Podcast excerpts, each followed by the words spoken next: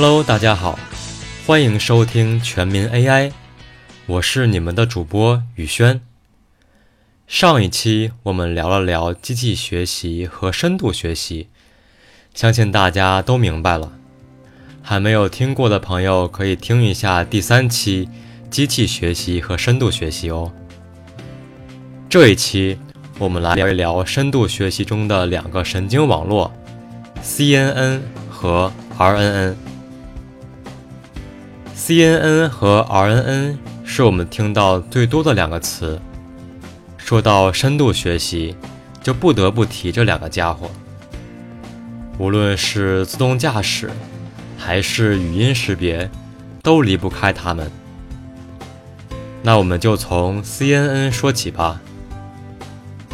所谓 CNN，就是美国有线新闻网，全称 Cable News Network，由特纳广播公司特德特纳。于一九八零年六月创办，通过卫星，哎，好像跑偏。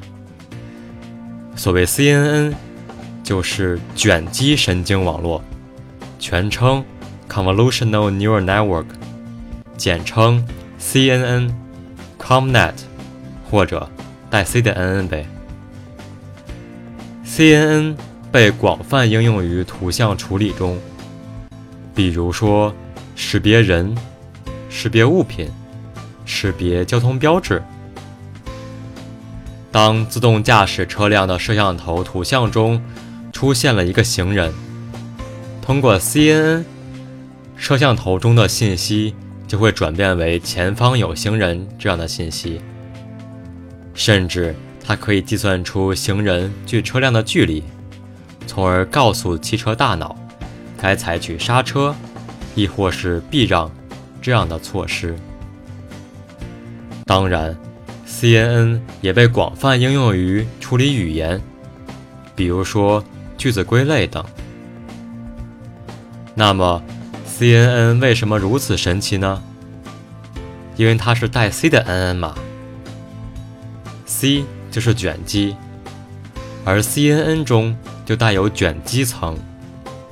卷积这种计算方式和公式，大家有兴趣的话可以自行百度下。现在不理解也没有关系，知道它是种计算方法就好。层的概念我们要在这里提一下，就像楼层、地层一样，神经网络中也是一层一层的结构。不过和楼层不一样，神经网络的层。不是水平的，我们把它翻转九十度，竖着看，从左到右一层接着一层。我们在上期节目中提到过，普通神经网络的层数比较少，可能有两层或者三层，而深度神经网络的层数比较多，可能有几十层或者上百层。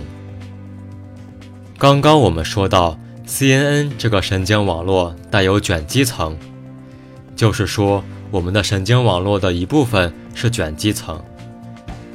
正是这些卷积层赋予了 CNN 强大的力量。那么卷积层究竟做了什么呢？又到了举例子的时间了。假如我们要识别图片里的小狗，柯基呀、萨摩呀、金毛。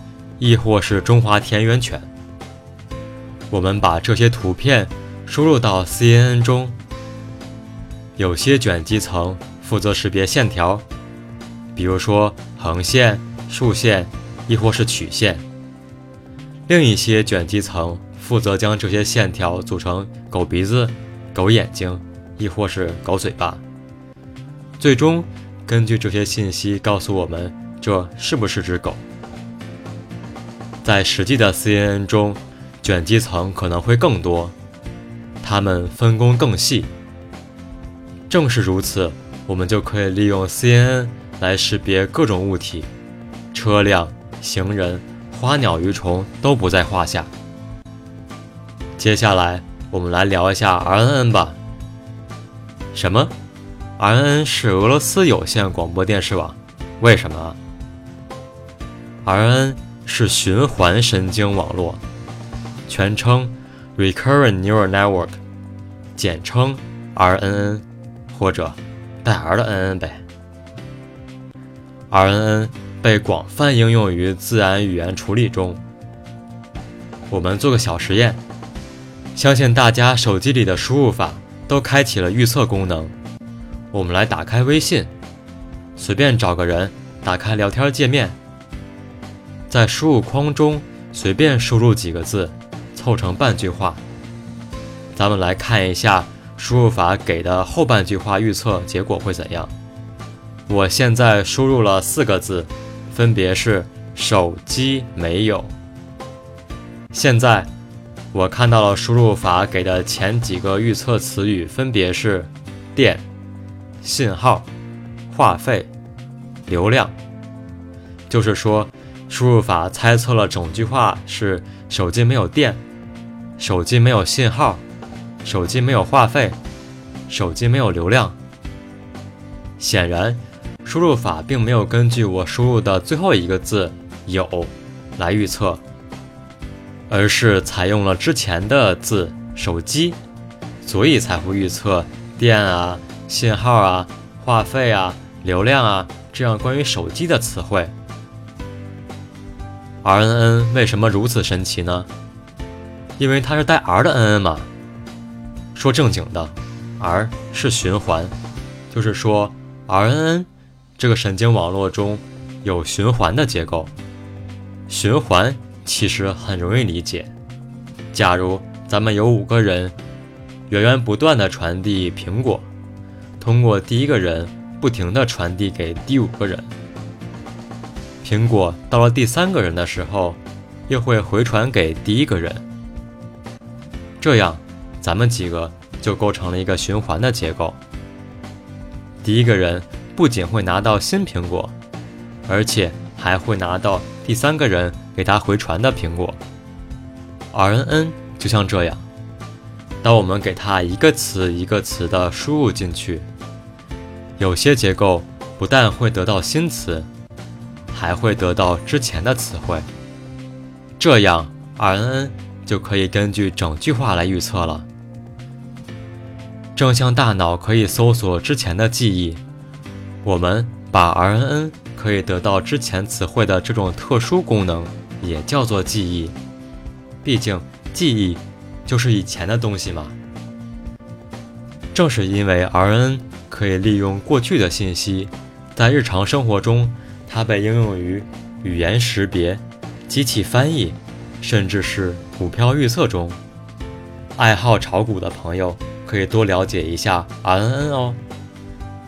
好了，关于 CNN 和 RNN 的介绍就到这里了。欢迎大家在下方评论区讨论，也可以关注我们的公众号“宇轩全民 AI”。